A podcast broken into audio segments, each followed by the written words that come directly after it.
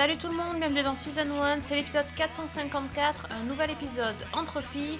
Cette semaine, on s'attaque à du lourd, à du très lourd, à une série qui est attendue par les fans de Star Wars, c'est sur Disney ⁇ ça s'appelle Andor, c'est euh, une série préquelle du film Rogue One et il va y avoir 12 épisodes, on a vu les 4 premiers, car euh, Disney nous a gentiment euh, proposé 3 épisodes d'un coup et ensuite on passe à un ryth- rythme hebdomadaire. Donc, Andorre, c'est en compagnie de Priscilla et Fanny. Salut les filles. Salut Sophie, salut Priscilla et salut tout le monde. Voilà, c'est Star Wars par les filles et ensuite le bloc-notes où euh, Alex nous rejoindra pour nous parler du festival de La Rochelle. Donc, euh, si vous voulez savoir ce qui va se passer bientôt, bientôt euh, sur nos écrans, il faut rester jusqu'à la fin. En attendant, cap sur Andorre. Priscilla, est-ce que- est-ce que tu pars avec nous? Tu nous, en- tu nous amènes? Ah bah oui, je vous amène très très très très loin hein, sur des galaxies qui sont euh, tellement éloignées des nôtres, mais qui font aussi tellement du bien. C'est euh, oui, un grand oui. Je vais même pas commencer par pitcher, je vais juste dire oui. Bah attends, oui. déjà c'est oui. qui Andorre quoi? Moi je comprends rien, explique. Bah déjà, on sait que c'est Star Wars. Alors, Oui. on a un petit côté du ouais ouais ouais. Qu'est-ce qu'ils vont nous sortir? Mais Andorre. Et ben, qu'est-ce que c'est Andorre Eh ben, euh, c'est, euh, ça nous raconte l'histoire de Cassian Andor. C'est un des grands rebelles qui va se liguer avec une sacrée bande qui va donc faire les beaux jours du film Rogue One pour faire chuter l'Empire. C'était euh, donc le fameux film qu'on appelle le 3,5, hein, pour ceux qui connaissent un peu la trilogie de Star Wars. Et c'était une des plus grandes réussites de ceux, de ceux qu'on a pu voir récemment parce que c'est un film qui date de 2016. Donc on a Cassian Andor, donc, qui est issu de Rogue One. Ils ont pris au casting le même, euh, le même acteur. Donc déjà, moi, je trouve ça plutôt intéressant. Et on va quand même nous raconter ce qui s'est passé avant, avant Rogue One. Donc on va découvrir euh, l'histoire, la jeunesse de Cassian Andor, bon, bah, qui vit comme à peu près euh, la majorité des grands héros de Star Wars, surtout quand ils sont du côté de la rébellion. C'est-à-dire dans la pauvreté, qui vivent un peu de bric et broc, de, de, de- de petits, de petits larcins, de reventes sous le manteau, etc. Alors voilà, il a cette vie-là. Et euh, on va découvrir, de toute façon, après le spectateur va même le déduire de façon assez, euh, rapide par lui-même, hein, que euh, c'est un enfant adopté, donc qui a été sauvé d'une attaque de l'Empire sur sa planète, sur la planète où il est né. Donc il a été adopté par, par une dame voilà, qui était là en mission pareil pour voler des petites choses par-ci par-là. Et euh, Cassian Andor, on va euh, donc euh, aller avec lui sur euh, sa vie quotidienne jusqu'à la résurgence de l'Empire qui va continuer à faire son travail de sape et il va se faire recruter du coup pour intégrer cette fameuse, cette fameuse équipe de rebelles qui va essayer de, faire des vols de, matériel euh, impérial. Donc le but, ça va être encore une fois de, faire du mal à l'Empire, de le diminuer et d'avoir des missions euh, complètement, euh, bah, disons, casse-cou. C'est-à-dire qu'ils ont plus de chances de mourir que de survivre, mais on se doute bien qu'il n'y a pas grand suspense sur le fait que euh, qu'on va avoir euh, Cassian, euh, Cassian Andor jusqu'à la fin des deux saisons qui vont être proposées, parce que non seulement on en a une là de 12 épisodes, comme tu l'as très bien dit, mais on en a déjà une deuxième qui est euh, commandée et qui sortira après. Donc on a la chance de savoir qu'on a un grand fil de 24 épisodes qui nous attend et qu'on va pouvoir suivre en se disant que de toute façon, eh ben, Cassian, il va pas mourir tout de suite. Donc ça, c'est plutôt cool. Et euh, qu'on va euh, bah, justement voir la construction euh, de cette poche rebelle et, et voir comment, comment ce personnage de Cassian va être du coup un des leaders de, la, de la rébellion face à l'Empire. Voilà, donc on a tout le temps les mêmes, bah, les, Et de mêmes petits ingrédients qui fonctionnent. C'est beau visuellement, il y a du rythme. Voilà, encore une fois, si on repense à euh, The Book of Boba Fett, où on s'était quand même vachement ennuyé, euh, on n'est pas du tout sur la même chose. Et là, on est vraiment entre le Mandalorian et euh, du coup euh, Andorre sur un très très très beau produit Star Wars qui fait rêver. On a les codes et petit truc. Alors ça, ça m'avait surprise et je m'étais dit, mais pourquoi ça me surprend autant? Et après, j'ai compris.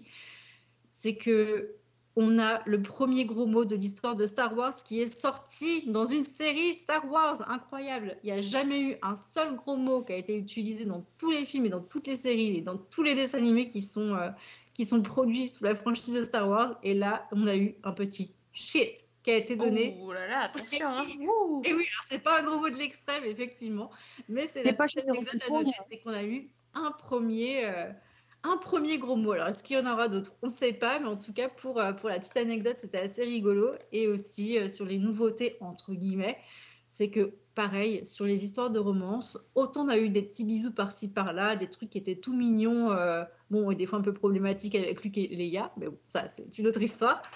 Et là, on a eu quand même des premiers moments d'intimité qui, qui ont été montrés sur, sur la série. Et pareil, c'était quelque chose qui n'était pas nécessairement très habituel euh, pour, euh, pour la franchise Star Wars. Donc, on a quelque chose qui est intéressant, peut-être sur l'évolution des, euh, des arcs narratifs, et puis peut-être des choses qui, qui vont oser un peu plus et qui va repositionner, sans doute, les histoires de Star Wars sur de nouveau quelque chose de peut-être plus adulte et peut-être un peu plus audacieux, tout en restant quand même assez classique pour l'instant, mais ça marche et c'est une très bonne série que je vous recommande. C'est quatre épisodes mais qui font vraiment un bien fou dans la semaine.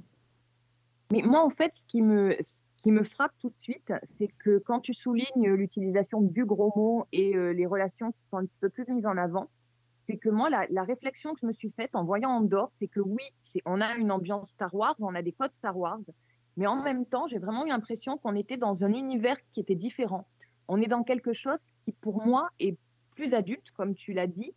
On est dans quelque chose qui est un peu plus crade au niveau de, des décors, au niveau de l'ambiance. Euh, le premier épisode m'a presque fait penser à Blade Runner par moment.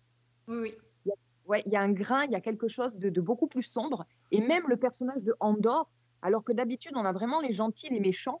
Bon, là, on a effectivement un personnage qui, qui va être du côté des rebelles, donc forcément, on va être de son côté. Mais en même temps, bah, c'est quand même un personnage euh, qui a quelque chose de l'anti-héros dans un certain côté, parce qu'il a quelque chose de plus sombre, parce que bah, c'est un voleur, euh, c'est un, type qui, euh, au début de la série, bah, prend la fuite parce qu'il a tué quelqu'un. Enfin, je trouve que c'est quelque chose qui est assez inhabituel dans l'univers de Star Wars, de ce que j'en connais. Oui, et puis c'est- d'ailleurs ce que je voulais dire, c'est que bah, sur effectivement le premier épisode, on, on rencontre euh, Cassian qui est à la recherche de sa sœur qui a priori Mhm. aurait disparu. Et, euh, et ça, bah, c'est aussi en suspens pour l'instant parce qu'on n'a pas trop de nouvelles de la suite. On, on sait juste que, comme lui, bah, elle est passée euh, par ici et on ne sait pas où est-ce qu'elle est, euh, allée par la suite. Donc, est-ce qu'il va rencontrer sa sœur? Bon, on imagine clairement que oui. Est-ce que, ça va est-ce que ça va avoir un impact sur, euh, sur le personnage? Sans aucun doute, mais euh, on est en suspens. Donc, euh, je ne sais pas à quel moment ils vont creuser ce, ce truc-là. Mais j'ai bien, bien de le savoir. Et en tout cas, l'épisode qu'on a eu, le numéro 4, bon, il y aura le 5 qui sera sorti sans doute entre-temps. Euh, je l'ai beaucoup aimé parce que là, on a vraiment une grosse ouverture euh, sur, sur les intrigues avec un autre pan des rebelles. Et j'ai bien, euh, j'ai bien envie de voir euh, ce, qui, ce qui nous attend. Donc euh, vraiment, je suis sur, euh, sur une grosse attente. Je suis pas sûre de l'ennui. Et, euh, et vraiment, c'est que du bon. hein. Enfin, personnellement, j'étais, j'étais conquise. Alors, je sais pas, euh, Fanny, toi, ce que tu en as pensé, mais moi, j'étais très, très contente. Pour le coup, Alors, moi, personnellement, je suis très contente qu'ils aient lancé les trois premiers épisodes d'un coup. Parce que je pense qu'ils n'auraient mis que le premier, euh, j'aurais trouvé que c'était assez lent et je ne sais pas si j'aurais autant accroché et je pense que je me serais même ennuyée un petit peu. Euh, en fait, le fait d'avoir lancé ces trois épisodes qui fonctionnent presque comme une introduction de l'histoire, j'ai trouvé que c'était très intelligent parce que bah, le premier épisode, il met tout en place, il explique, euh, on a les pièces du puzzle en fait. Le deuxième, on va dire que c'est un petit peu dans la continuité, et c'est vraiment dans le troisième que, ça, que, que les pièces se mettent, euh, que, que le puzzle commence à se construire, et qu'on a les scènes d'action, et qu'on débouche sur euh, bah, ce quatrième épisode, où, comme tu disais, on ouvre là vraiment sur ce qui, a priori, va être le cœur de l'histoire d'Andorre. Mm. Pour moi, ça, c'est quelque chose que j'ai- beaucoup apprécié. parce que, euh, bah, très franchement, j'étais un petit peu perdue au départ. Euh, je ne suis pas vraiment forcément fan de Star Wars. Le personnage de Andor, je connais, mais sans avoir vu le film Rogue One, donc je, sais uniquement ce que j'ai pu lire ou entendre sur lui. et pour le coup, en plus de ça, on est quand même dans le préquel d'un préquel, en quelque sorte. Donc, bah, finalement, ça m'a pas forcément gênée. Non, parce qu'ils ont quand même amené ça euh, bah, vraiment avec une, grande intelligence. hein. Pour le coup, je trouve que sur les séries qui nous font en ce moment, comme euh, ce qu'on avait eu sur euh, Rings of Power, je sais que bon, c'est vraiment une série sur, laquelle vous sur laquelle vous avez un petit peu de mal à raccrocher les wagons. Mais je trouve que ils arrivent à vraiment faire en sorte que dans l'écriture, ils pensent aux gens qui justement rattrapent le, train en marche. Et j'ai eu le même sentiment sur sur cette série-là, sur Andorre, et, euh, et je pense qu'on est vraiment sur, euh, sur quelque chose qui est accessible. Euh, voilà, donc plutôt un bon point pour, pour ça. Bah, moi, je crois que j'ai raté le train, alors, parce que je suis restée sur la gare et je vous regarde de loin. j'ai. ouais, donc je n'y arrive pas, je n'ai pas accroché. Alors, premièrement, ma faute, hein, parce que je me suis rendu compte quand même que j'avais pas vu Rogue One. C'est un peu gênant. Sachant qu'en fait, je, ça fait pas longtemps, là, j'ai fait un rewatch euh, Star Wars.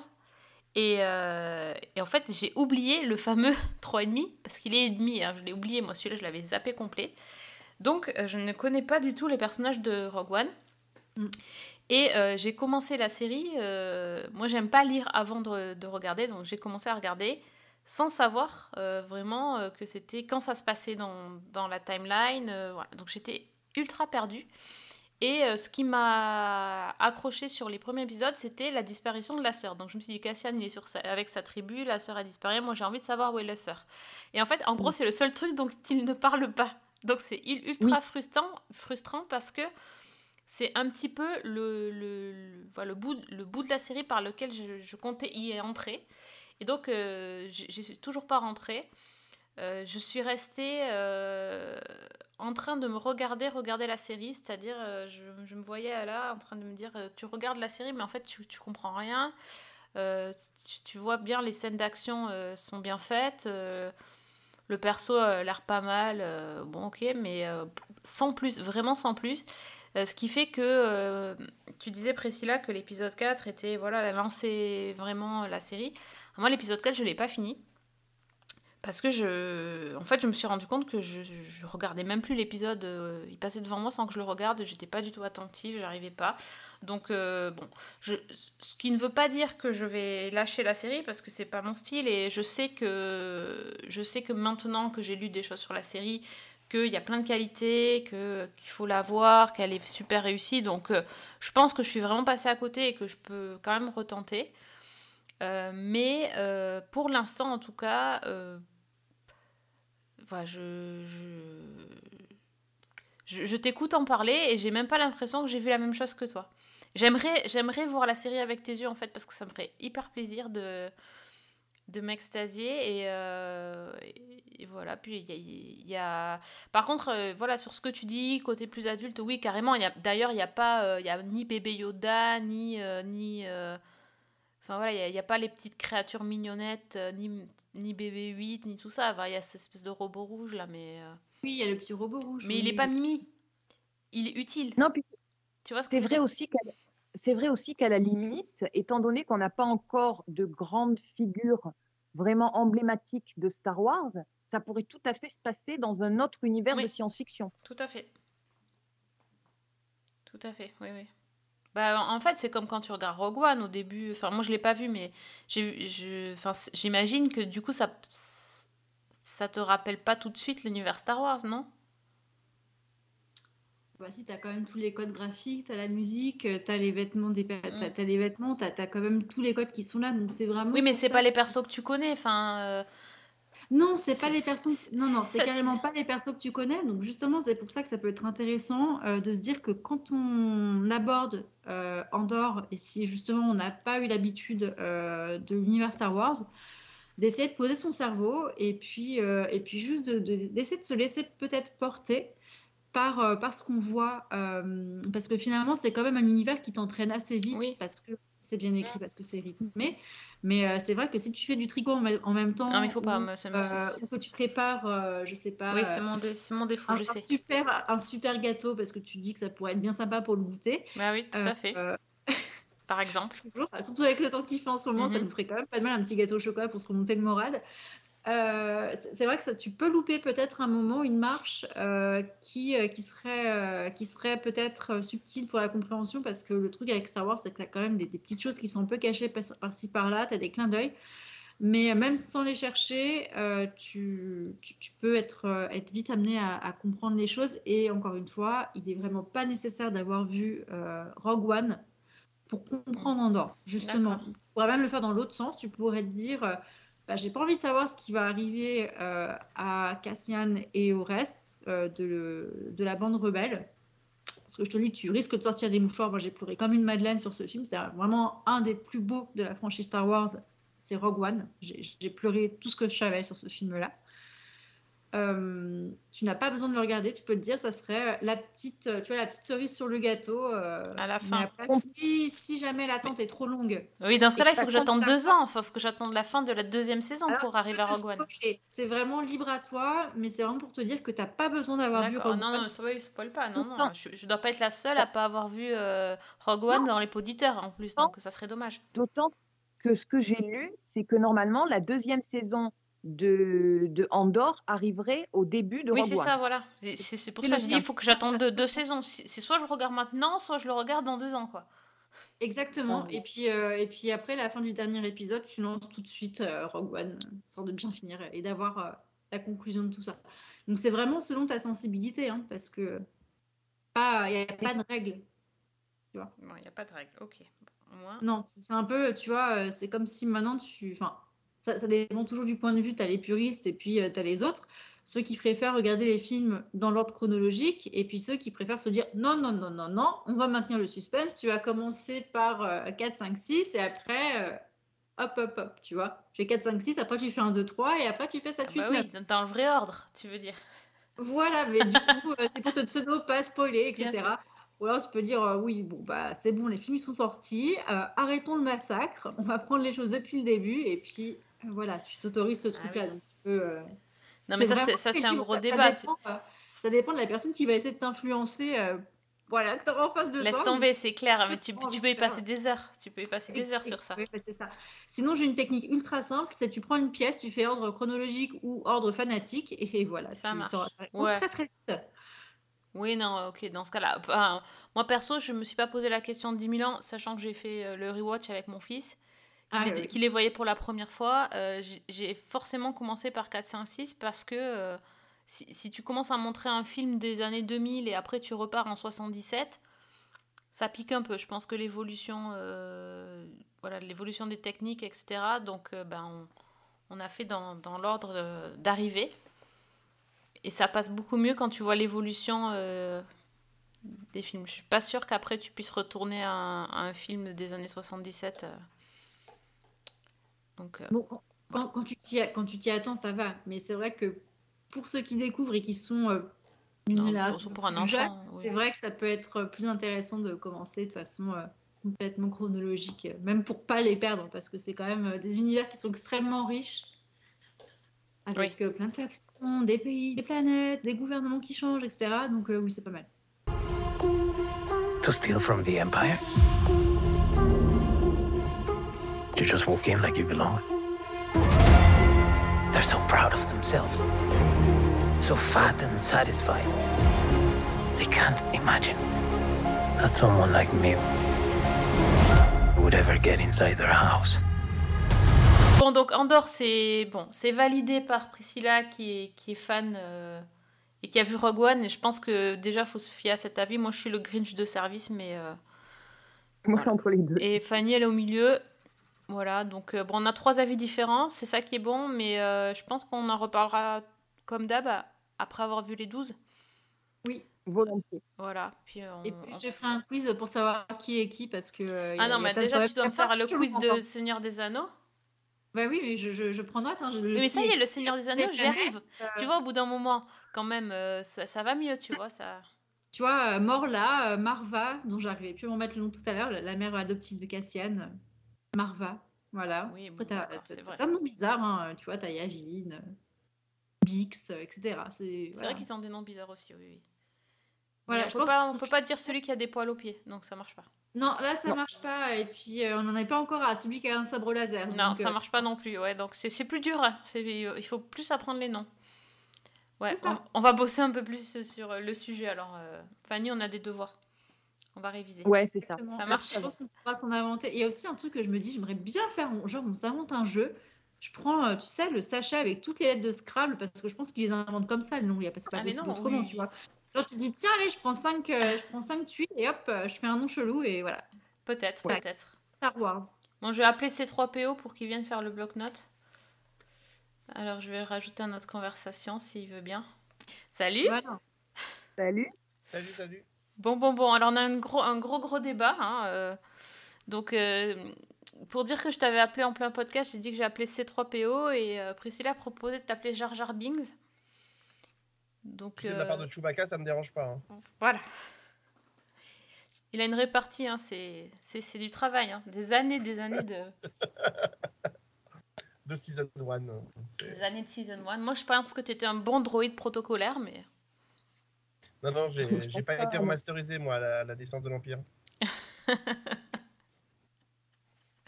Mais bon. Monsieur Le Train est bien rentré de La Rochelle? Monsieur le train est très bien rentré de La Rochelle. Euh, C'est ouais, bien. C'était un peu intense, hein, fatigant, mais ça va. Bon, bah oui, et en plus, euh, je, je viens de voir que cette semaine, c'est la diffusion de Syndrome E dont tu nous as parlé il y a des mois et des mois. Ah bah, Et voilà, même et ben, ce soir, à l'heure à laquelle... c'est ce soir et on n'est pas en train de le regarder parce qu'on est en train de faire le podcast, tu vois. Il va falloir que tu Mais reviennes. l'intégrale est déjà sur Salto. Ah oui, il va falloir que tu reviennes pour en parler. Ah bah ouais, avec plaisir. Parce Voilà. que c'est- c'est c'est chouette et je pense que ça, ça va vous plaire. Donc, euh, pour l'instant, chaque fois que j'ai filé des séries à regarder françaises à Fanny, je me suis pas trop planté. Donc ça va. Ah, pas du tout. On sait jamais. c'est très différent syndrome E. hein. On est vraiment dans un truc. J'avais quand j'avais fait mon, papier, j'avais dit ça. J'avais dit que c'était un peu comme les, séries high concept à l'américaine, quoi. Donc on est un peu dans ce genre de, registre, en resserré, version mini-série, mais voilà. Donc euh, je pense que on va voir comment le public va le prendre, hein, parce que c'est quand même des histoires de cerveau volé, de d'expérimentation mentale, etc. Mais voilà, je pense que ça peut plaire à beaucoup de gens. Moi, je pense que ça va me plaire en tout cas. Ouais, c'est chouette. C'est chouette. euh, voilà, en six épisodes, l'intrigue est assez ramassée, et donc c'est chouette. C'est plutôt efficace, c'est plutôt bien fait, bien joué. euh, voilà, enfin, c'est- pas mal. Bon, il va falloir qu'on en parle euh, très vite en tout cas. Bon, en attendant La Rochelle, alors, euh, quoi, de, quoi de beau?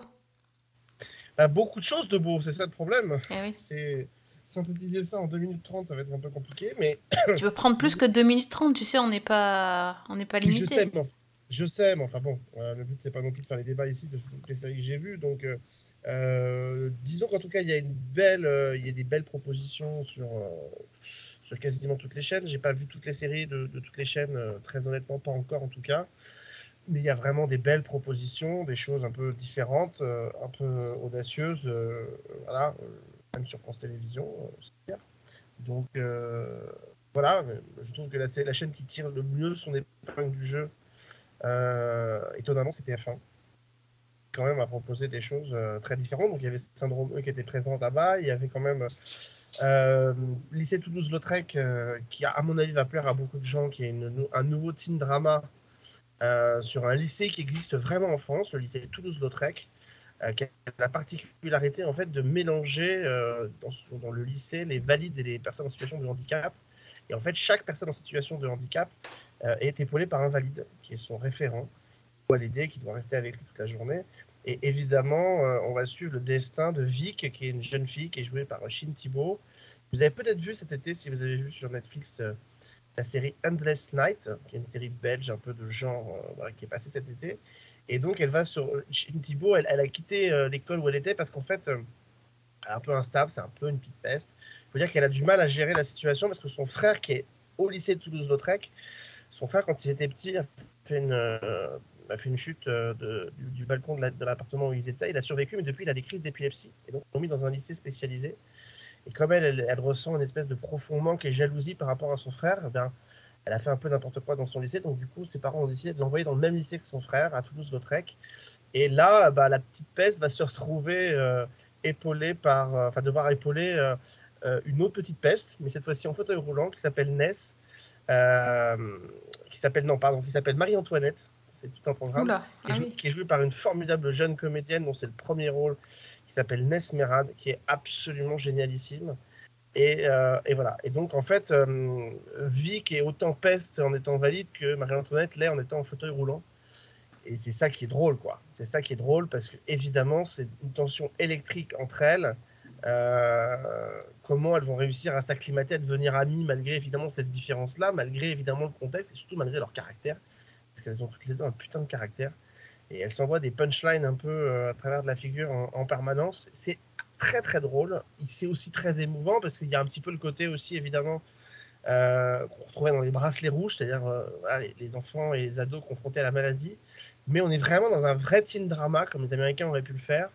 Et c'est bien joué, bien réalisé, c'est surtout bien écrit. Et ça fait du bien.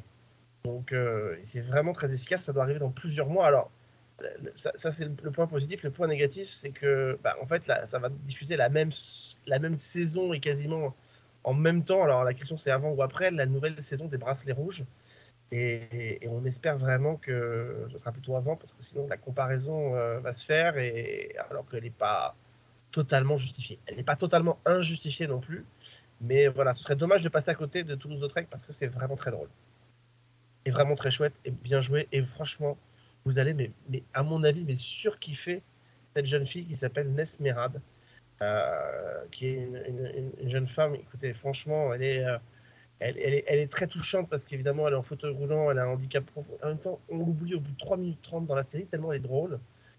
Euh, elle toise euh, sa copine Vic, euh, la jolie blonde qui débarque dans le lycée. euh, elle, la regarde vraiment du haut de son fauteuil roulant en, la traitant de connasse au téléphone. Enfin voilà, c'est très drôle. Et en même temps, c'est ça qui est très touchant, c'est que Marie-Antoinette est en train de, flirter sur un réseau comme, comme tous les réseaux de rencontres qu'on peut connaître avec un garçon à qui elle n'a jamais voulu dire qu'elle était en fauteuil roulant. Et donc elle va demander évidemment à Vic de se faire passer pour elle Ah avec tous les quiproquos que ça va euh, que ça va impliquer. Enfin voilà, c'est très très drôle et c'est la première réussite de, de- de TF1. Lycée Toulouse-Lautrec, ça doit arriver très bientôt. Autre série du fantastique cette fois-ci pour TF1 qui s'appelle Prométhée. Et Prométhée, en fait, euh, c'est l'histoire d'une euh, d'une jeune fille de 20 ans qui est retrouvée en plein milieu de au plein milieu d'une route, en pleine forêt, dans, un- dans une petite ville de- de France. Euh, elle, est, nue, c'est la nuit, et elle, manque de se faire renverser par un couple euh, qui est joué par Marie-Josée Croze et Thomas Joannet, qui ont perdu leur fille depuis, euh, depuis quelques mois dans un tragique ac- accident de voiture causé par, sans le faire exprès, par leur fils. Et donc, ils vont tomber sur cette jeune fille en plein milieu de, donc de la forêt nue, un peu désemparée. Vont la ramener chez eux et essayer de l'héberger le temps qu'on découvre qui elle est. Et le problème, c'est qu'il commence à se passer des choses un peu étranges autour de cette jeune fille qui, euh, au- au-delà d'être étrange, euh, a l'air de, connaître des choses sur des événements qui sont passés dans la ville, euh, notamment liés à des disparitions d'enfants et à à des morts d'enfants. Euh, et elle possède notamment sur le bras un, mystérieux tatouage qui normalement n'est censé, être, un tatouage unique qui a été fait à une autre jeune femme. Donc voilà, je, je ne vous révélerai pas, mais cette jeune fille en tout cas promettait à des pouvoirs dont elle commence à faire usage à partir du deuxième épisode euh, et avant un, un rebondissement de fin de, de- de deuxième épisode euh, qui nous, nous emmène euh, vers des horizons très particuliers puisque ceux qui connaissent un peu le mythe de Prométhée savent qu'il il côtoie légèrement le mythe de Frankenstein. Ouh là là, ça, ça promet. hein, c'est un Ça, mauvais c'est jeu sur de mots. TF1. Et ça, c'est sur, et ça... Joli. Et ça, c'est sur TF1. Et enfin, je retiendrai euh, une autre série, cette fois-ci, c'est sur, euh, euh, sur OCS. Ça s'appelle Septième Ciel. Et c'est avec notamment Féodor, Féodor Atkin. Alors, si vous aimez les séries, vous le connaissez parce que il a pendant 8 ans été la voix de Dr House, la voix française de Dr House. Et Féodor Atkin joue le rôle d'un monsieur de 75 ans qui est hébergé par sa fille et qui, hein, du jour au lendemain, n'en peut plus d'avoir son père à charge à la maison, qui décide de le placer dans un EHPAD. Et c'est comment ce monsieur va retrouver l'amour dans un EHPAD à plus de 75 ans. avec une, euh, avec une femme de cet EHPAD.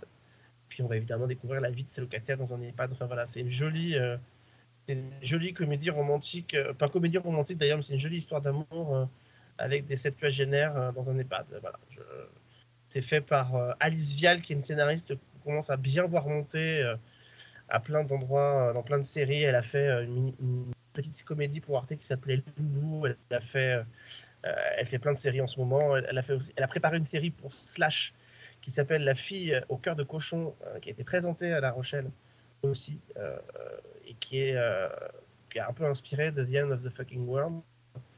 Euh, voilà, et c'est produit par Henry de Burn, qui était le producteur des grands, de Mission, de Lazy Company, etc. etc. Donc euh, voilà, c'est fait partie des trois choses qu'on a retenues euh, euh, à La Rochelle. euh, et voilà, et si j'ai le temps tout à l'heure, je vous en donnerai une quatrième. euh, là, c'est aussi une grosse avant-première pour une nouvelle série Netflix. Ok, Je vous on n'a pas fini, on n'a pas fini de, de voir des choses sympas. Je vous tease, mais je vous en parle tout à l'heure en fin de podcast. Et par contre, Sophie, il y a une série, je serais curieux de savoir si tu l'as vue, parce que c'est vraiment pour toi. Ok. C'est Damer. Alors écoute, figure-toi que on, on a commencé, j'ai commencé en faisant cuire de la viande hachée, euh, sans, sans- sans- sans blague. Et euh, oui, on a décidé d'en parler dans le prochain podcast. Donc, euh, Ah bah, je vais être obligé de venir. ben, écoute, avec plaisir. Euh, en plus, Priscilla elle a la piscine ce soir-là, donc euh, ça tombe bien. Ben oui, tout à fait. Moi, les histoires de viande hachée, c'est pas pour moi. hein, Voilà. Clairement. Donc, euh, donc je pense que ça, ça sera pour la semaine prochaine. C'est-à-dire que là, c'est plus de la viande hachée au rythme où on en est. hein. On est quand même plutôt sur du compost. Oui. un Oui, petit- bah tu vois, donc du coup, je pense que j'aurai piscine et massage. Voilà. Voilà. On euh, est sur du compost. J'avoue quand même que, juste pour, euh, pour faire regretter à Priscilla qu'elle ne vienne pas, euh, j'avoue qu'il est quand même une question d'histoire d'amour, quand même. Particulière, mais il en est quand même question. Et puis surtout, euh, c'est quand même une. euh, j'ai- Enfin, honnêtement, hein, je, on en a vu des choses, euh, des choses un peu particulières, mais c'est vrai que il n'y a pas beaucoup de séries qui quand même font qu'il y a une espèce de malaise pendant. euh, J'ai pas tout fini encore, mais qu'il y a un malaise quand même tout au long de la diffusion des séries. Je sais pas ce que vous, ça va être intéressant d'en parler la semaine prochaine, mais Oui, C'est- vraiment, vraiment le très mot. malaisant. C'est le mot malaise avec un grand M. Alors, alors, tu vois, du coup, moi j'étais en train de me dire naïvement que j'allais euh, me, me, euh, me dévouer pour euh, regarder euh, la saison 2 de Winx, même la une parce que je ne l'ai pas vue, mais vu que ça a l'air de faire un gros tabac sur Netflix, je me suis dit, tiens, pour faire un petit truc qui compense, je, vais, je vais vraiment me jeter dans le truc teen, teen, magie et tout ce que tu veux, que, que ça, tu vois, Damer, je me suis dit, non, tu vois, je préfère encore regarder les Winx, moi, hein, perso. Ah bah, autre ambiance. Hein. Ah, ah bah, deux salles, deux ambiances. Ah, là, t'as le pôle Nord, t'as le pôle Nord et t'as le pôle Sud. Là, clairement, on peut pas faire plus. Hein Mais bon, on, on en parlera la semaine prochaine, je m'arrête dessus, mais quand même, euh, Evan Peters, quand même, est assez impressionnant. Clairement. What are you doing there?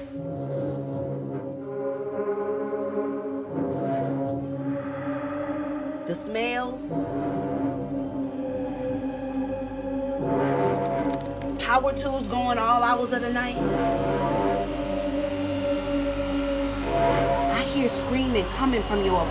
Du coup, qu'est-ce que vous, qu'est-ce que t'as vu, Priscilla? Mets des paillettes alors. Mets-nous des Ah, paillettes. alors là- Profite. Là, Vas-y. là, oui. Vas-y, moi je te remets des paillettes et même des paillettes espagnoles pour le coup. Alors, c'est. euh, Des paillettes une espagnoles. Alors, comment ça se dit paillettes en espagnol? Fanny? Ah bah, je ne sais pas. Ah, bah Ah, bravo. ça, c'est- c'est facile, ça se dit El Payetas, franchement. Eh oui, voilà. Alors là, c'est pailletas, hein, du coup. euh, ça suffit, on arrête de crâner, il y a deux secondes, tu savais même pas comment on disait. Oui, mais quand même, le féminin, euh, quand même, quoi. Zut Ça fait allemand élevé ou quoi Enfin, si Priscilla devait vraiment le dire, elle dirait à sa manière Ouah, ouah, ouah parce que c'est Chewbacca, évidemment. Donc euh, voilà. Oh, mais qu'il est bête Oui, ouais, mais franchement, mais je je t'ai dit, un Jabba le Hutt, hein, il est insupportable celui-là. C'est pas Jar Jar. Hein. Jar Jar, il est mignon, mais alors là, c'est vraiment Jabba. Donc, pour en venir à ma petite reco de la semaine, ça s'appelle Las de la Ultima Fila. Voilà, je te le dis en espagnol parce que je lis quand même bien mon titre. Donc, ça s'appelle Les filles du dernier rang et c'est dispo sur Netflix. Petite série avec des épisodes d'à peu près trois quarts d'heure environ. On a euh, donc l'histoire d'un groupe de copines qui va partir euh, en vacances à Cadix pour aider, pour mettre en condition, disons, soutenir psychologiquement l'une d'entre elles qui est atteinte d'un cancer. Donc la scène d'ouverture est déjà assez poignante, c'est qu'on est dans les salles de bain de chacune de ces, euh, de ces filles et on les voit euh, en train de se couper les cheveux. Voilà. Donc elles, vont faire au passage une bonne action, c'est-à-dire qu'elles vont faire des dons euh, du coup aux associations qui récupèrent ces cheveux pour en faire des perruques pour les femmes qui sont atteintes de cancer. Et on a du coup tout de suite, euh, voilà, l'ambiance qui est là. On voit ces filles, elles se rasent la tête, elles se coupent les cheveux, et hop, en avant Simone, toutes dans la, toutes dans la voiture, elles viennent se chercher, et elles partent. Et pour ce petit voyage qui, euh, qui s'annonce, on est sur quelque chose de quand même plutôt sympa en termes de programme, c'est-à-dire groupe de copines, soirée, plage, et surtout une série de défis. Un jour égale un défi. Ces défis, ils tombent pas du ciel, ce sont elles qui les ont écrites de la main gauche, pour pas savoir qui a écrit quoi, et euh, qui sont enfermées dans une petite boîte avec laquelle elles partent. Et donc on va voir toutes les pérégrinations et les aventures de ces filles qu'on va découvrir tour à tour touchantes, tour à tour larmoyantes, tour à tour courageuses, rigolotes. Enfin, on va passer par à peu près tous les états émotionnels avec ces nanas.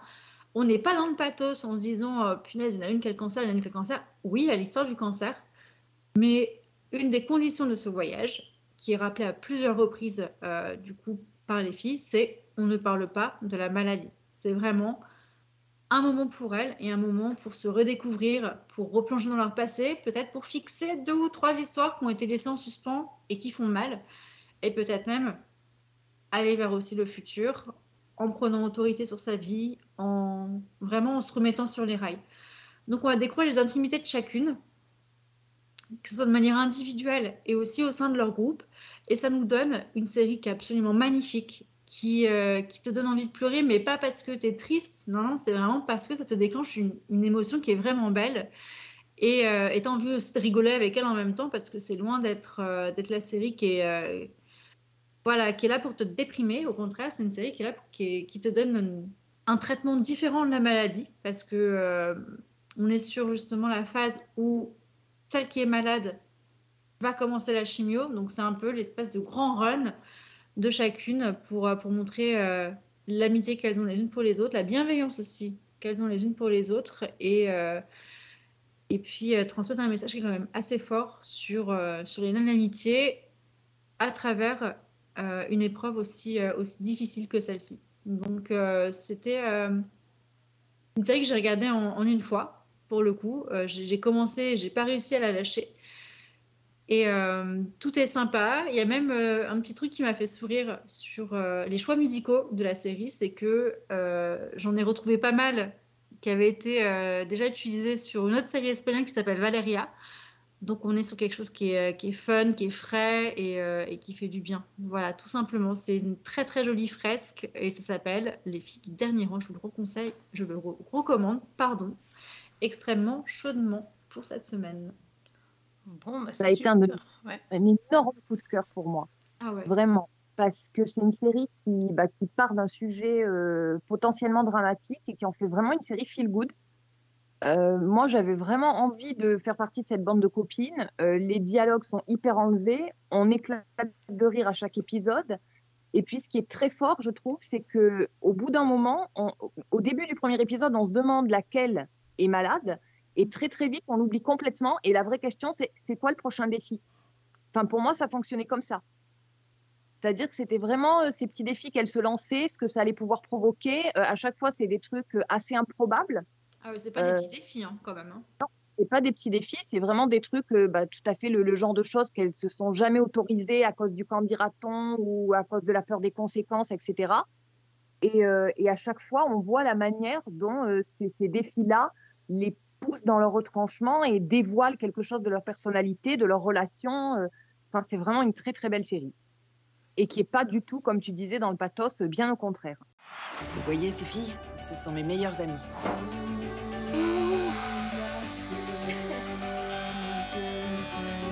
Aujourd'hui, l'une de nous a un cancer. On décide de partir en voyage avant que commence le premier cycle de chimio. C'est parti, on tire le premier papier? Un papier par jour. Plus on le pioche tôt, plus on a le temps de réaliser le défi. Bah, génial, mais il faut que je regarde aussi alors. hein, à- Pour me rincer les yeux après Dahmer, ça, ça ferait très bien. Oui, je pense que ce sera effectivement euh, très très bien. Ouais, ouais. Pas mal. Pas mal.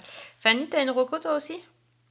Ouais, maintenant j'ai vu une série qui est sur euh, Disney+, qui est disponible depuis le 28 septembre, qui s'appelle The Old Man, donc qui est en fait une- un thriller d'espionnage avec euh, bah, notamment dans les rôles principaux Jeff Bridges et John Lithgow. Euh, John Lithgow, c'est notamment le, tueur de Trinity dans Dexter.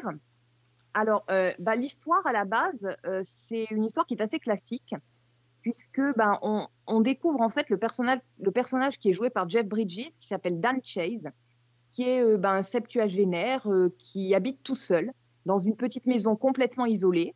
Euh, et puis, ben, en fait, depuis la mort de sa femme, il est seul avec, euh, ses de ses chiens. Et il passe les qui sont des gros molosses. euh, Enfin, c'est pas les chiens, euh, c'est pas le petit toutou à sa mémère, quoi.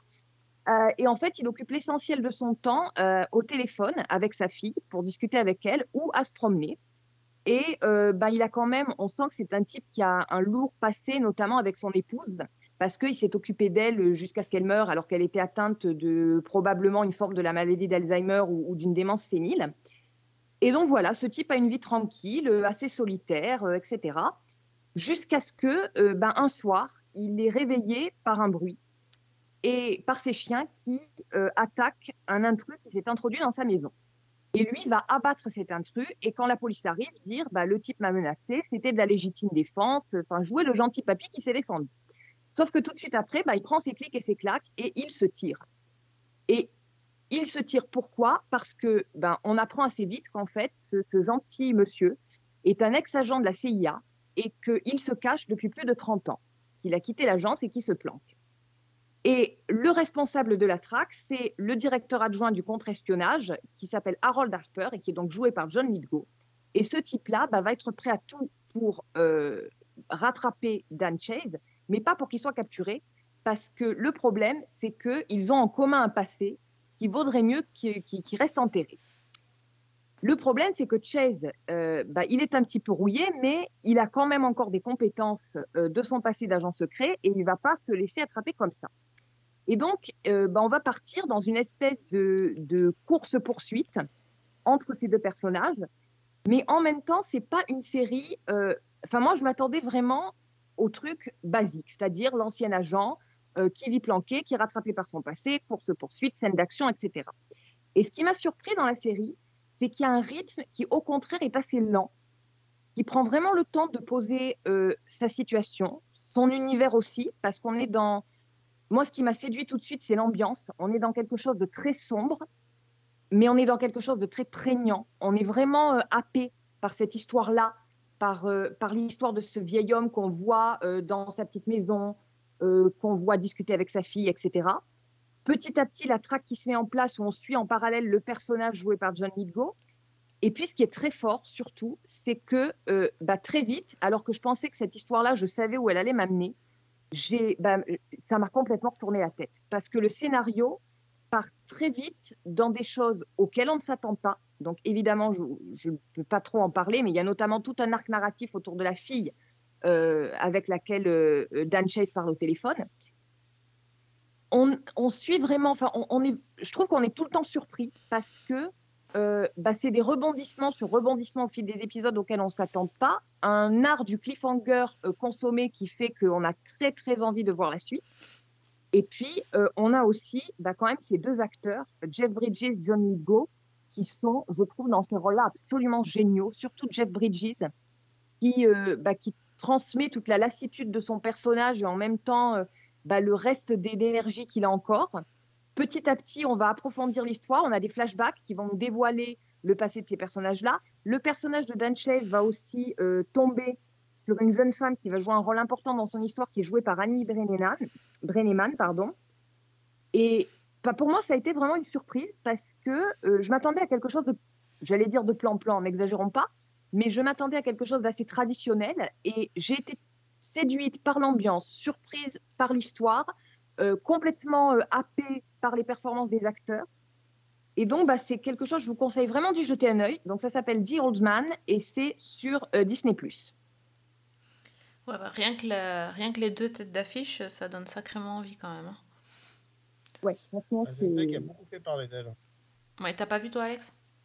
Pas encore. Pas encore, ok. Sur la, sur la fameuse liste. Hello? Hey kid, it's me. They found me. Doug, are you okay? Yeah, I'm fine. The dogs are fine. Thought I covered the tracks. You and I were not going to be able to talk again.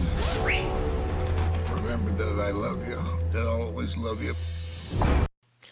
Bah, moi, je vais vous faire une petite reco euh, d'une série que, que vous ne connaissez pas forcément. Vous n'avez jamais entendu parler de cette série qui parle d'un.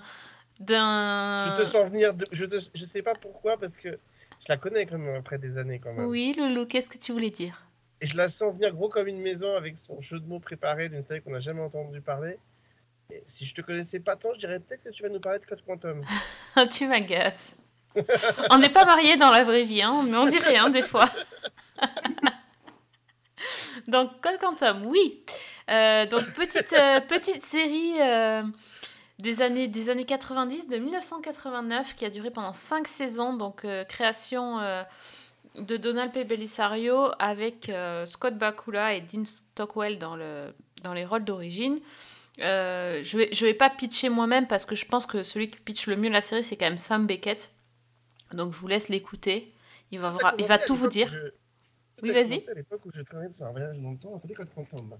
Oui. Lors de cette expérience, une horloge cosmique déréglée me fit passer de l'état de physicien à celui de pilote d'essai, ce qui aurait pu être amusant si j'avais su piloter. Heureusement, je suis aidé par Al, mon gardien qui me suit de... Pas mal. Ouais, c'est exactement ça. C'est bien. Tu sais quoi? Si je te connaissais pas si bien, je- j'aurais dit que tu allais le faire. Mais je t'ai- C'était sûr, on, la- on le connaît par cœur. C'est obligé, c'est obligé. Et évidemment, euh, on pouvait, voilà, on pouvait que, penser à, eux. Et donc, la série a été rebootée. Euh, donc cette année, euh, j'ai vu le premier épisode donc de Quantum Leap, puisqu'on reste en, original. Et bah, la série raconte l'histoire d'un docteur qui ne s'appelle pas Sam Beckett, mais qui s'appelle Ben Song, qui est, qui est un scientifique qui travaille sur le projet Quantum euh, qui a été repris. Euh, le chef de ce projet s'appelle euh, Herbert Williams et c'est un vétéran du Vietnam.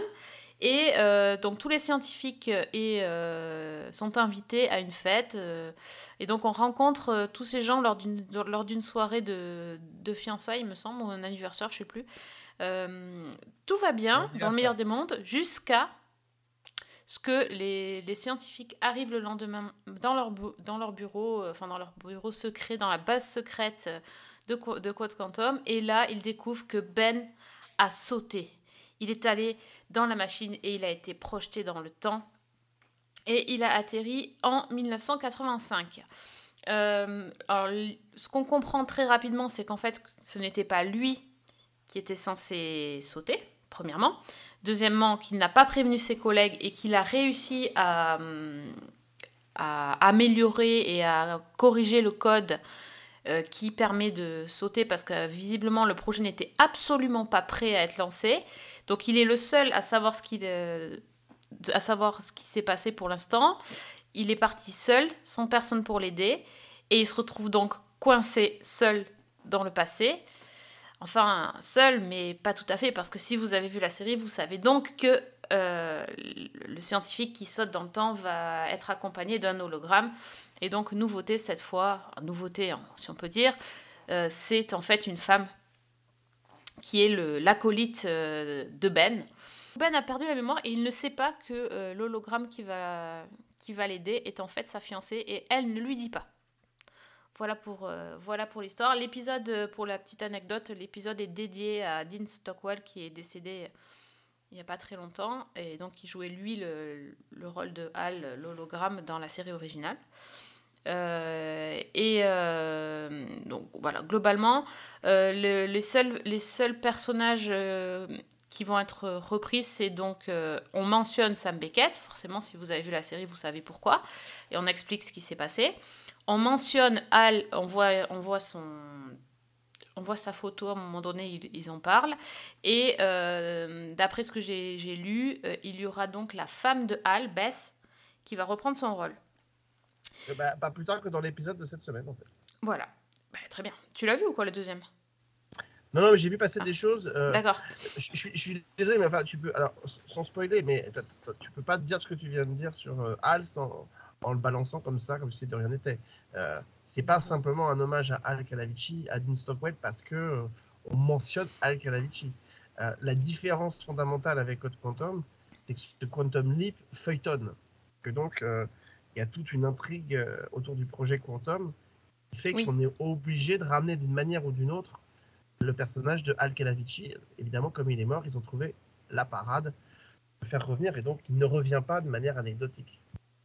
Ah oui, mais justement, je me disais qu'ils allaient, euh, qu'ils allaient faire des enquêtes euh, et, et qu'ils allaient aller interroger la femme de Dal, en fait. Ah, ils, la- ils vont la chercher surtout pour, pour, euh, pour retrouver la personne qui est mentionnée à la fin du premier épisode. Mhm. Oui, on est, on est, on est clairement plus dans le, dans le feuilletonnant et dans l'intrigue que dans la série originale. Bon, en, en attendant, moi j'ai bien aimé cet épisode. On retrouve tout ce que. Bah, franchement, on n'est on pas perdu. hein. C'est exactement, euh, c'est exactement pareil, c'est construit pareil. c'est euh, mais en même temps, ça n'a pas, euh, ça n'a pas l'air d'une pâle copie. C'est assez bien fait, je trouve. Les, voilà, les, les, les apparitions, ils ont repris le côté bleuté de l'image quand dans la transmutation, je sais pas comment on peut appeler ça. Alors, il y a une petite différence quand même, je sais pas Oui. si tu l'as noté. Bah oui, le haut bravo. Alors, le haut bravo, on il, l'amorce à la fin du, premier épisode, mais on n'a pas le temps de l'entendre. Oui. Non, non, il y a une autre, il y a une autre, euh, euh, il y a une autre différence. Je sais pas si tu as fait attention, c'est que on- quand on regardait la première série de Quad Quantum, on n'avait jamais l'impression que Sam avait conscience de cette lumière qui se dégageait de lui quand il transmutait. Et là, on a l'impression que Benson la voit complètement. C'est un peu étonnant en soi. Ah non, j'ai pas fait attention qu'il avait remarqué la lumière. Ah, il, il regarde, il regarde à un moment donné, au Mm. moment de sauter, il regarde et il a l'impression qu'il voit le truc qui apparaît. euh, donc là, c'est plutôt étonnant. Il y a quand même un personnage dont tu n'as pas parlé qui fait son retour aussi, quand même. Ah, Ziggy. Ben, voilà. Ziggy est là. Ziggy est là. La voix de Ziggy est Ça là. Mais en même temps, ça m'a enfin, c- ça me fait bizarre et pas bizarre. C'est-à-dire que, comme j'ai toujours regardé Code Quantum en, en français, et là c'est la première fois que je vois la série en, en, en anglais, vu que la, la série n'est pas encore doublée. et, euh, D'ailleurs, elle, est, elle est disponible qu'aux États-Unis. Euh, bah, du coup, j'ai pas reconnu la voix, forcément. Mais oui, euh, Ziggy, qui a une voix de fille, pas. qui hein, est une on femme en pas. fait. Je crois qu'on l'entend pas. Je crois qu'on l'entend pas dans la série, par contre, euh, dans, dans le premier épisode. Bah, qui va parler Par en tout cas, mais c'est une femme. Par contre, effectivement, on l'entend et on, on dit Ziggy, Ziggy est mentionné. Mm. Euh, ce qui est bien, c'est que même le, tu parlais du code couleur, mais même le son de la transmutation est la même que dans la Mhm. série originale. Donc ça, c'est assez, assez, je suis assez d'accord avec toi.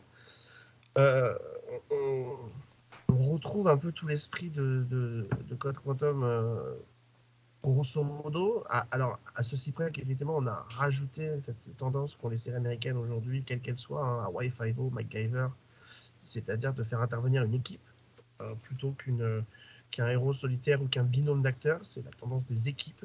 Euh, donc là, effectivement, euh, l'équipe de Code Quantum, de Quantum Leap, pardon, coche un peu toutes les cases de, la, qui va énerver beaucoup de gens, à mon avis. C'est-à-dire que voilà, vous, devez avoir à peu près toutes les catégories de la société qui sont représentées dans cette équipe. Euh, on a l'impression que le- les cases du- de la représentativité sont, sont toujours couchées de manière très excessive dans les séries américaines. C'est-à-dire que ça n'a aucun, ça ne répond pas à une logique particulière. C'est juste pour dire regardez ce qu'on a fait. Euh, Il y a une femme qui est co-héroïne, vous avez un homme de couleur, vous avez etc. etc. et c'est déclinable à l'infini. Euh, c'est ça qui est un petit peu dommage. Pour le reste, effectivement, tout est présent. Euh, la, différence notable, c'est effectivement le feuilletonnant, comme tu l'as dit. Je ne sais, j'avoue que le feuilletonnant, en même temps, on s'était toujours posé la question de savoir à quoi ressemblait le complexe du projet Quantum. On l'a très peu vu. Euh, je crois qu'on l'a vu que deux fois Mhm, c'est vrai, oui, oui. euh, dans la série originale. Euh, donc ça, c'était plutôt intéressant de, de voir ça.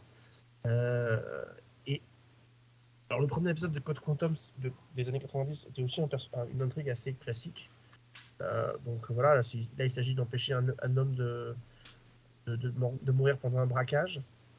J'avoue que la chose qui me fait un petit peu peur, c'est quand même que le sel de Code Quantum, c'était quand même d'aller interroger les pages sombres de l'histoire américaine. euh, avec un côté très sociétal, très, euh, très assumé, très. euh, et là, j'ai un peu peur qu'on tombe dans une mécanique d'intrigue un peu, un peu, basique en réalité, et qu'on n'aille pas très très très loin et que ça n'ait pas les mêmes émotions qu'on a retrouvées dans les épisodes de Code Quantum. Voilà. C'est un peu ça que, je, que je regrette. Pour tout te dire, c'est un peu ça, et le feuilletonnant, l'implication du feuilletonnant me- m'emmène plutôt dans cette direction-là, c'est-à-dire de me dire on va avoir une espèce de grosse mécanique. Euh, si est oui. la série dépasse les 5 épisodes, parce que vu l'audience, euh, ça paraît mal barré, mais, mais si elle va le plus loin, j'ai un peu peur qu'on tombe dans une espèce de mécanique un peu plus euh, huilée, euh, plus efficace peut-être, mais euh, moins émotionnelle. Ils auront moins le temps s'ils doivent développer le, le, le fil rouge euh, du projet aussi, de, de passer plus de temps dans le passé. C'est Ah, ça aussi. forcément. C'est-à-dire Ouais, que forcément, On hein. découvre les habitations de tout le monde, on découvre tout. Quoi. Bon, il faudrait pas qu'on tombe dans un truc style NCIS avec euh, l'armée, euh, tu vois, le, gros secret de l'armée, le projet ça de peu, recherche. Ouais, ben oui, c'est ça. C'est vrai que là, c'est peut-être le bémol, effectivement. Oui. Ben en oui. convoquant un peu tous ces personnages du passé, etc. Donc, euh, Mm. euh, donc pour l'instant, on a Bess dans ce deuxième épisode. Est-ce qu'on va avoir, je sais pas, est-ce que est-ce qu'on va voir, est-ce qu'ils vont faire revenir tous ceux qui, qui veulent revenir et qui, alors que ne veut pas pour l'instant, est-ce qu'on va voir revenir Zoé par exemple? Zoé. Ah oui, Zoé, oui. Je crois qu'elle s'appelait Zoé. La voyageuse temporelle, L'autre, c'était oui. l'équivalent maléfique de, de Sam. Est-ce Oui. qu'on va voir arriver ce genre de choses? Est-ce qu'on va avoir plusieurs voyageurs temporels? Enfin voilà, je je ne sais Oui. pas trop. Ben, à suivre quand même. How did I get here? This can't be right. Trying to find you for hours. Do I know you? You don't remember me. I don't remember anything. What the hell are you doing? In there? I'm a hologram from the future. We gotta go now! I'll explain everything later. Just get in the van. À suivre. Bon, mais tant que tu as la parole, tu disais que tu avais une autre reco. Bah oui, parce qu'il y, a une- il y a une petite pépite qui débarque euh, le 19 octobre prochain, ce sera sur Netflix. Euh, je vous conseille de vraiment la regarder. Ça s'appelle Notre-Dame, la part du feu. Euh, c'est la nouvelle série d'Hervé Admar, euh, créateur de Pigalani, de- des témoins, des murs, etc., etc. Et qui s'y a donc une série qui se passe le soir de l'incendie de Notre-Dame à Paris. Euh, on va suivre le quotidien des pompiers euh, essayer évidemment d'éteindre euh, tant bien que mal le feu qui, qui ravage Notre-Dame. Et évidemment, vous vous bien qu'Hervé Admar s'est pas contenté de faire euh, six épisodes pour suivre des pompiers qui éteignent un feu, en plus avec un enjeu dramatique plutôt limité, puisqu'on sait que la cathédrale évidemment n'a pas brûlé, qu'il n'y a pas eu de mort, heureusement. Euh, donc en fait, bah, Hervé Admar va faire ce qu'il sait faire, c'est-à-dire raconter des histoires un peu chorales euh, de personnages qui viennent se greffer plus ou moins autour de cette histoire. D'abord, c'est l'histoire d'une jeune héroïne qui est une pompier, euh, qui a vécu un trauma puisque en intervention quelques mois avant l'incendie elle a perdu son fiancé qui était pompier avec elle, et qui était le fils justement du commandant de la caserne dans laquelle elle est, qui va être là donc, pour l'incendie de Notre-Dame.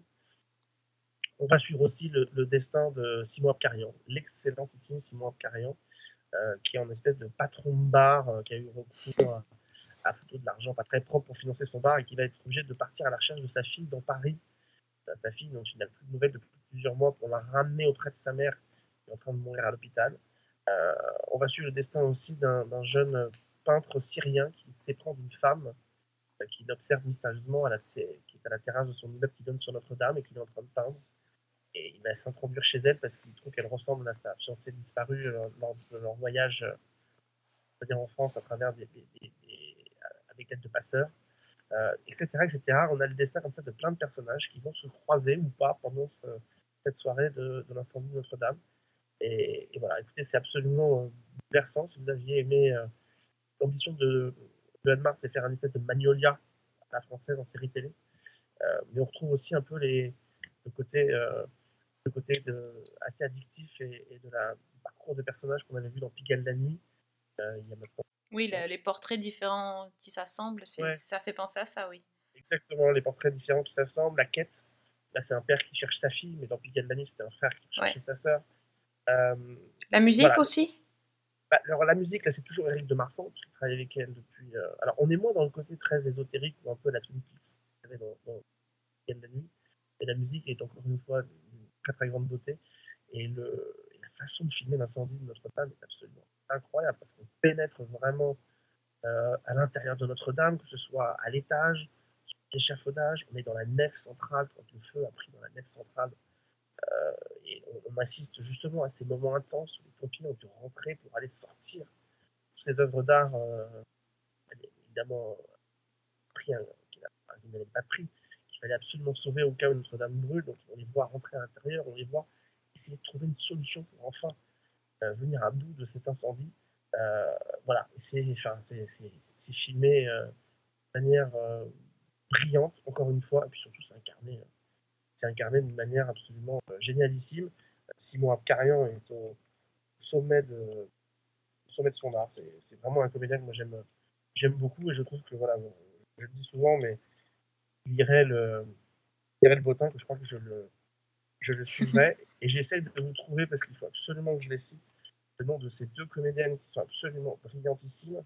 Donc on trouvera Caroline Proust hein, si vous l'aimez bien. euh, Ah oui. Elle a un rôle dans cette série, mais euh, les deux révélations de cette série, alors il faut absolument que je les trouve, je ne les ai évidemment pas en tête, ce ne serait pas drôle. Euh, J'en arrivais. Euh, vraiment, je vous conseille un 6 épisodes quand même pour cette série. Et est-ce que tu as, une idée de comment ils ont fait pour filmer euh, Notre-Dame, justement? Je sais pas, j'avoue que c'est, j'ai pas encore eu l'occasion de parler avec, avec Hervé Admar, mais ça viendra. Euh, je pense que c'est de la constitution en studio. Faire les C'est dingo quand même, une cathédrale en studio. en effet spécial. Non, mais en effet spéciaux, enfin, c'est c'est hallucinant parce que la nef, il faut donner cette odeur. Bah, vous savez, avec les fonds verts, maintenant, on fait un peu, on fait un peu ce qu'on veut. Donc, euh, on peut y arriver, mais c'est c'est saisissant de réalisme. Voilà. Il y en a une qui s'appelle Megan Norsam, euh, qui joue cette euh, jeune pompier. euh, c'est un, un- un rôle bouleversant, c'est une héroïne. dans n'importe quelle autre série, depuis des années, on l'aurait mis, ce serait un rôle de, garçon tellement il est fort. Et là, on en a fait un rôle de femme, comme Hervé Admar sait lui seul les, euh, les, faire. Elle sera d'ailleurs à, l'affiche, pour mémoire, de Salade grecque, qui est la version série euh, d'Amazon de l'auberge espagnole euh, de Clapiche. Et puis l'autre comédienne absolument magnifique, c'est Marie Zabukovec, qui joue la fille de Carion dans cette série, et qui est elle aussi une révélation. Je ne la connaissais pas. Euh, voilà, et euh, c'est, elle est elle aussi complètement euh, délirante. On l'avait vu dans Marion aussi sur 13e rue, qui était une série avec Louise Monod. C'était une formidable découverte. Et enfin, à signaler que Hervé Admar s'est associé cette fois-ci non pas à Marc Hercou pour écrire la série, mais à Olivier Boquet, le scénariste en charge de cette série, que chacune de ces histoires se, mélange et se répond les unes les autres. C'est plein de poésie. Vous verrez, une des histoires, elle est, elle elle démente parce que voilà, elle, elle est presque en, marge de toutes les autres. Et pourtant, sa résolution est elle aussi absolument étonnante. Donc voilà, donc, je vous le conseille, c'est le 19 octobre prochain, ça s'appelle Notre-Dame, la part du feu. Euh, Il y, a- six petits épisodes, mais euh, euh, je pense que ça va rentrer au, ça va rentrer dans le, en top des meilleures séries d'Hervé Admar parce que c'est vraiment une grande réussite. Bon, bah, impeccable. Alors, 19 octobre, c'est pas tout de suite, tout de suite, mais vu tout ce qu'on a recommandé euh, précédemment, ça, ça va nous permettre de patienter un peu. Bon, ben, merci à vous d'être venus cette semaine. Euh, merci Priscilla. Eh ben, le reste, avec plaisir. On se- On se retrouve très vite, donc. Et en attendant, on peut te trouver sur Twitter? Et ben oui, sur Twitter, donc sur euh, La Vraie Prise. Et euh, pour information, pour le mot paillette en espagnol, c'est lentejuela. Voilà. Ah ben, on n'aurait pas trouvé, je pense. Eh ben, je pense qu'on l'aurait pas trouvé celui-là, mais voilà, lentejuela, maintenant, c'est ça veut dire pelle et paillettes.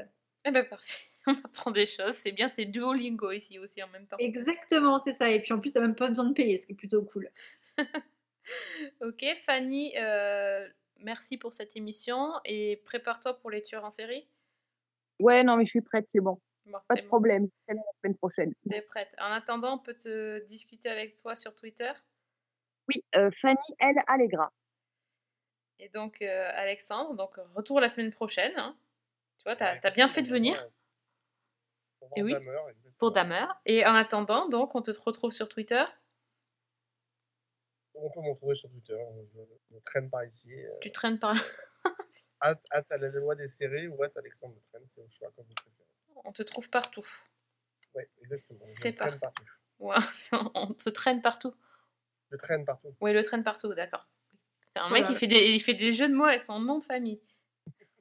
On voit où on en est rendu quand même. hein. Ah, les, les- les séquelles de la jeunesse, tu vois. Ouais, c'est exactement ça. C'est magnifique. Bon, ben merci les auditeurs de, de nous avoir écoutés. Retrouvez-nous donc sur Twitter, vous l'avez entendu. Euh, Le Twitter de l'émission, c'est Season 1 avec un 1. Retrouvez nos anciens numéros avec des recos à foison euh, sur le site euh, Les Chroniques de Cliffhanger Co. ou sur iTunes et SoundCloud. Et euh, on vous donne donc rendez-vous la semaine prochaine avec euh, le cœur bien accroché. Bonne semaine. Et bonne Et bonne série. Et hashtag Sunset Beach Forever. Hashtag relou Forever aussi. forever. Relou forever.